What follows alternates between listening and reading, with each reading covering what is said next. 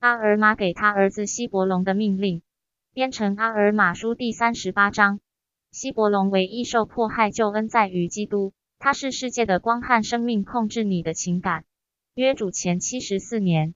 一我儿，侧耳听我的话，我告诉你，就像我告诉希拉曼一样，只要你遵守神的诫命，你必在这地昌盛；你若不遵守神的诫命，你必被剪除，与他隔绝。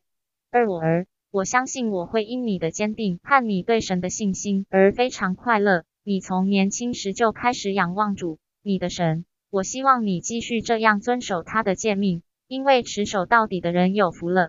三我儿，我告诉你。你的忠信、你的努力、你的耐心和你对卓伦人的恒久忍耐，已使我非常快乐。四，我知道你曾被捆绑，是的，我也知道你曾为神的话而遭人用石头直打。你耐心忍受这一切，因为主与你同在。现在你知道主救了你。五，我儿希伯龙，希望你记住，你信赖神的程度有多少，你从考验、灾祸和苦难中得救。以及在末日被高举的程度就有多少。六我儿，但愿你不会以为我是自己知道这些事的，让我知道这些事的事，那在我里面的神的灵。假如我没有从神而生，我就不会知道这些事。七但是看啊，主出于极大的慈悲，差遣他的天使向我宣告，我必须停止在他人民中的破坏工作。是的，我面对面看见一位天使，他和我讲话，他的声音有如雷鸣。震动了整个大地。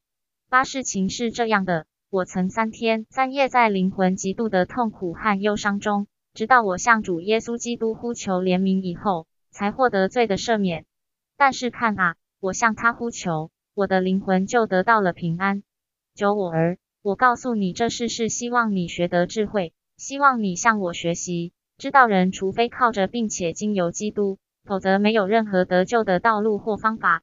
看啊。它是世界的光和生命，看啊，它是真理与正义的道。